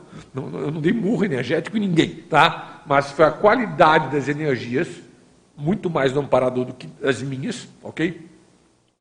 Deste indiano, ok? Que no exteriorizou para ele, ele. Bum! Ele desmaiou. Ah, isso foi a, primeira, a minha primeira projeção, foi uma projeção assistencial. Esse indiano, até hoje, ele ajuda. Até hoje. Ele está no seu livro de criadores? Tá, eu dei um nome específico para ele, mas quase nunca uso. Quase, para ser sincero, não uso esse nome. Não é por, esse nome que eu inventei, que é muito ruimzinho, de que passagem, tá? Mas, engraçado, meu rapport com ele não é pela condição da. pelo nome. É, é na hora que você está efetivando algum processo mais de assistência mais sério. Não é o único, tem outros aí. Eu, dei, eu procurei dar nome para esses amparadores. Mas o meu nome não, não é pelo nome. O professor Waldo era muito criativo para dar nome de amparador. Eu sou péssimo, tá? Ok? Enumerador, é, Veronesa, tá? Uns nomes super bacanas. Olha, eu quero dizer para vocês que eu não tenho nem 1% da criatividade que ele teve para dar nome para amparador. Ok? É, outra pergunta, você comentou agora há pouco sobre um curso online que você estava dando, que aí veio o pessoal lá do, de uma cidadezinha. São Bento do Sul. É, é São Bento do Sul, né? Aí, assim, eu estava refletindo aqui também sobre a questão do papel da docência online. Sim. Então, assim, a gente entende que, obviamente, tem cursos, atividades que somente podem ser presenciais, presenciais tá. mas também tem algumas atividades que a gente está desenvolvendo online. É, eu queria ver contigo como é que você enxerga essa condição da docência online dentro do, da ótica da, da interassistência dos credores e tudo mais. Primeiro, docência online acho que veio para ficar, essas atividades online vieram para ficar. No meu caso específico, em relação a esse assunto, ajudou a atingir um determinado grupo que eu não sei se conseguiria atingir de outra maneira. Tá. Veja bem, o presencial tem determinadas vantagens que são inequívocas, como você já colocou, e que mesmo por mais online que a pessoa se esforce, não vai chegar no nível presencial. Isso aí é ponto pacífico. Concordo. Por outro lado, no online me facilitou, acho que foi sincrônico para chegar em determinadas pessoas que tinham a ver com um contexto ligado a essa cidade, onde tinham credores importantes meus nessa vida intrafísica. Tá? Então, o online veio para ficar, tem muita assistência, tem muito desassédio que acontece também. Claro que o presencial é mais potencializador nesse sentido, mas é uma atividade que, ao meu ver, veio para ficar. A gente só tem que tomar cuidado e não despriorizar o, o, o presencial em detrimento do online, tá? O presencial ainda é o fulcro essencial das nossas atividades, tá, gente? Esse EP1 online não vai acontecer, tá? Esse EP2 online, muito menos, tá? A complementar online não vai rolar, tá? É presencial essas atividades, ok? Sorivo. Sorivo, podemos... Sim, Sim claro, algumas perguntas aqui ainda. Vamos em frente, deve ter muita pergunta então, aí. Vamos lá. Professor, uh, o Eduardo Dória de Curitiba Professor Ivo, você já teve vivências de projeções vexaminosas ou assediadoras decorrentes de ter colocado determinados nomes no seu livro de credores? Hum, não. A TENEPES não Eu já vou responder, tá, Terezinha? Não. Eu tive projeção vexaminosa de não lembrar de colocar o nome de uma pessoa no livro dos credores. Tá? Isso eu tive. Mas não tive nenhum processo vexaminoso, pelo menos que eu lembre, ou assediador, também não, tá? Veja bem, só põe banca quem tem competência. Se você vai botar os nomes ali, porque você vai botar nome não é só de, de serenão, que você vai botar o nome ali de Luciólogo, serenão, é só gente. Não, você vai colocar nome de gente que está, às vezes, doente mesmo. Ok? Então só põe banca quem tem competência, é para ter autoconfiança para assistir o povo que está sendo colocado ali. Tá? Se tem medo de colocar um determinado nome, se tem receio de colocar um determinado nome, não coloque, mas se questione do ponto de vista da autoconsciencioterapia. Faça uma autoinvestigação nesse sentido. Por que, que eu estou com medo de colocar o nome dessa pessoa? Tá? Uma dica. Desculpa te cortar, Terezinha, pode continuar. A TENEPES não deveria entrar também neste sinergismo? Sim, mas já, eu, eu acho que isso, não sei se eu entendi bem a questão, mas está tá explicitado aqui, inclusive no texto, né? Que a pessoa no item TENEPS, página 2, a consciência só vai enxergar a profundidade do processo interassistencial do LCG a partir das práticas diárias da TENEPS, visando o sinergismo TENEPS, livro dos credores. Se eu não, se de repente não era bem isso que ele estava perguntando, se ele quiser voltar a perguntar, fique à vontade. Outra pergunta é da Sandra Mello. Sim. Gratidão pelo compartilhamento, professor Ivo. No livro dos credores, registra em locais diferentes aquele aos quais prejudicou e aqueles aos quais sente gratidão? Local não é. Eu não registro nenhum local específico no livro dos credores. Tá? Eu só registro nomes de consciências. Nome de subhumano também pode colocar, tá? O cachorro, o gato, pode colocar lá também sem problema nenhum. Mas local, pessoal, eu, eu nunca coloquei nenhum nome de local no livro dos credores. A pergunta dela é diferente. Se eu entendi bem a pergunta, né? Ela está perguntando se, por exemplo, no livro do, dos credores você separa os que são os que é, as pessoas Por locais. É. É isso? Ela pergunta no assim, local, no livro, se você separa, por exemplo, quem é quem. Entendi. Ah, se, bom, pessoal, acho que vale a pena falar da técnica um pouquinho especificamente em função das perguntas, tá? Primeiro, eu vou usar aqui esse exemplo desse caderno otimizado que é produzido pela Editares para a pessoa fazer o livro de credores dela. A separação se dá por letras. Então Isso. aqui você vai encontrar a letra A. Então você vai botar o nome das pessoas que começam com a letra da A, tá? Alessandro, Alessandra, Alexandre e por aí vai, ok? Pela letra B, ok? Tem gente que preenche o livro dessa maneira. Pega lá a letra, abrir aqui, letra J quem são as pessoas, os credores grupo kármicos que começam com a letra J. Funciona, tá bom? A pessoa vai estar amparada, se ela estiver predisposta a fazer isso é uma técnica que funciona. João, o José, a Joana, tá? E a pessoa vai colocando. Então ela escreve o nome da pessoa e entre parênteses o fator de vínculo com a pessoa, tudo em uma linha só, tá? Tudo em apenas uma linha. Então, é, é, João da Silva, abre parênteses, colega de escola, fecha parênteses. Está claro isso? Depois, agora a pessoa também pode utilizar o seguinte: quem foram os meus amigos na época que eu morava na cidade do Rio de Janeiro? Ará! Então ela vai, então ela vai escolher uma outra metodologia, que pode ser pelo local de convívio dela. Ela conviveu muito com muitas pessoas do Rio de Janeiro. Só que daí, né? Ela lembrou do Roberto. Então ela vai lá na letra R e põe Roberto da Silva tal. Ah, lá no Rio de Janeiro eu também convivi muito com o Marcelo. Vai lá na letra M e põe lá na letra M. Marcelo, não sei, ali. Ok? E entre parênteses o fator que criou a vinculação com a pessoa. Tá? Então, pode ser até uma metodologia, por locais. Mas ela não vai preencher uma lista do local só. Ela vai colocar, ela vai usar o local só como fator mnemônico para trazer os nomes.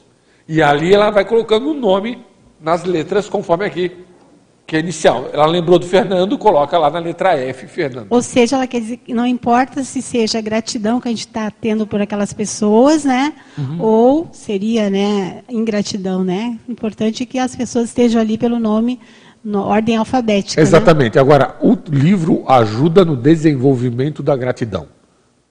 Principalmente até com aquelas pessoas que, que nos prejudicaram, vamos supor assim. Porque você tem aprendizados nessas situações. É, eu ia falar, a, a, a, ia te perguntar sobre isso. Eu penso que o livro vai ajudar as pessoas a chegarem à gratidão e também auxiliar na questão da autovitimização. Sim, a deixar de ser vítima. A, a deixar de ser vítima. Isso vai, aí vamos caminhar para a libertação, né? Sim. Não, e, e outra coisa, né? Depois que a pessoa preenche, começa a preencher um livro desse, não vai pagar mico de ficar chorando vitimizado, né, bicho, por alguma coisa, né? Porque isso vai ser um é, Lembrar né, daquela, tá? daquela coisa até que eu, que eu trouxe, né? Que a questão de, de dicotomia ser vítima algoz é circunstancial. E o que importa, na verdade, é a interprisão com a pessoa. Sim. Né? E sair da fase da interprisão. Tá. Não, e outra coisa, né? É fácil se reconhecer enquanto vítima. Eu quero ver a pessoa ter lucidez e se reconhecer enquanto algoz ou que foi líder que fez bobagem, ou que ajudou na manutenção de um Lopensene que não era produtivo. Eu quero ver se ela reconhece isso. Esse é que é o desafio. Tá? Não estou dizendo que todo mundo passou por isso. Eu estou usando meu referencial aqui, tá, pessoal? Nem todo mundo passou por essa situação. Cada um teve situações muito específicas.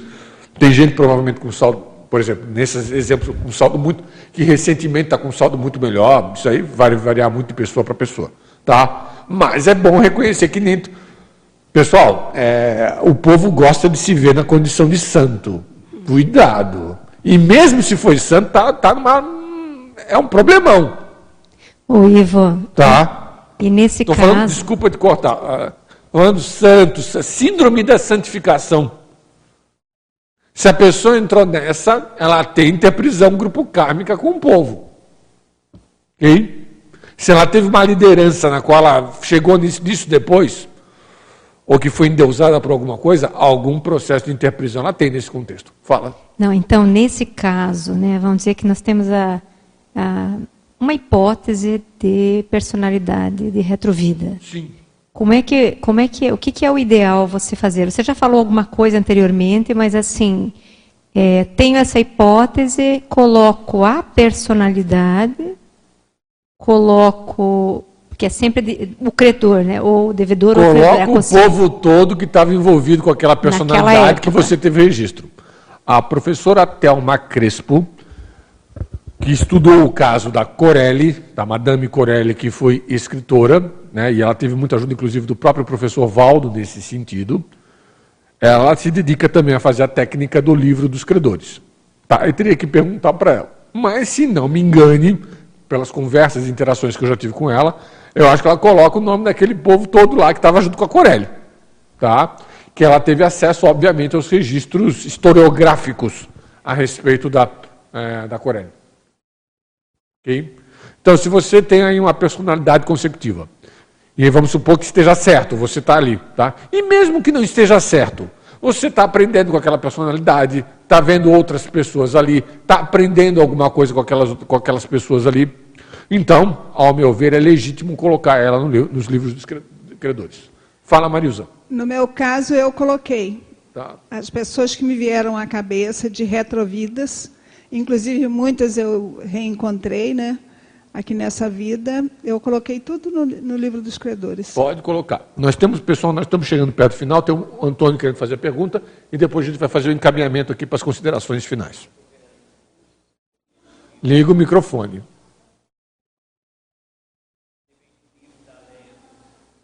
Não está ainda. Não. Mas veio. Eu me lembrei do livro aí do, da Leia, Agora né? tá. Agora dá. Agora. É possível colocar alguns que apenas. Porque a pessoa tem uma certa simpatia.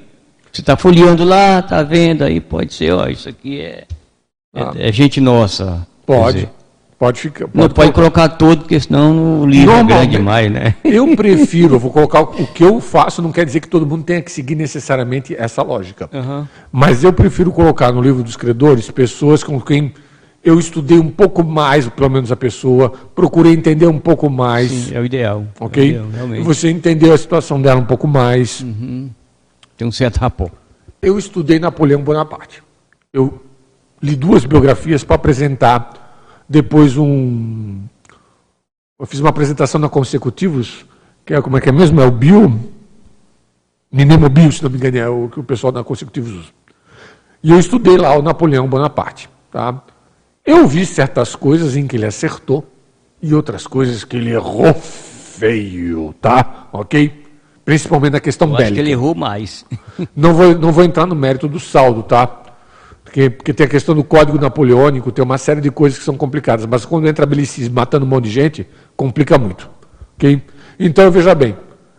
A, ali eu coloquei, me senti muito à vontade para colocar o nome dele no livro dos credores porque eu estudei bem a personalidade dele, inclusive com algumas coisas, digamos assim, que são bem é, bem delicadas no aspecto dele. Eu aprendi um monte com ele. Fora o contexto da França, lembrar que ele fez a primeira expedição séria para o Egito com cientistas e por aí vai. Não tinha ninguém tinha feito algo semelhante ao que ele fez. Matou, é bom deixar bem claro, para não dizer que ele só fez isso, porque ele matou um monte de gente no Egito também, tá? Ok? Então o negócio é. é, é ele, ele, é difícil de analisar, tá? Napoleão Bonaparte é difícil de analisar, não vai me dizer que ele é fácil, não, que ele é difícil de analisar, ok? Então veja bem, mesmo com as mancadas e mesmo com tudo que eu estudei dele, com as duas biografias, eu coloquei lá o nome dele lá, ok? E coloquei o nome dos autores também do Vincent Cronin e do Adam, aí o sobrenome desse aí é complicado, é Zamoyevsky, se não me engano, é com Z.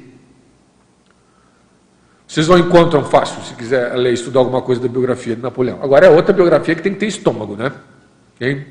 Quem é muito impressionável não deve ler essas biografias, não. Okay?